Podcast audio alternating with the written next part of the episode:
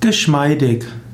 Geschmeidig heißt zunächst einmal weich, es heißt auch anmutig und kraftvoll. Man kann sich geschmeidig bewegen wie eine Katze oder wie ein Leopard. Ein Polster eines Sessels kann ganz geschmeidig sein. Jemand kann auch sehr geschmeidig reden. In der Jugendsprache gibt es den Ausdruck bleib mal geschmeidig. Geschmeidig heißt dann, locker zu bleiben, sich in eine Situation nicht hineinzustressen. Also im Sinne von, bleib mal geschmeidig, bleib locker, nimm das Ganze nicht so ernst, lass einfach los und sieh das Ganze nicht so eng, sei nicht so gestresst.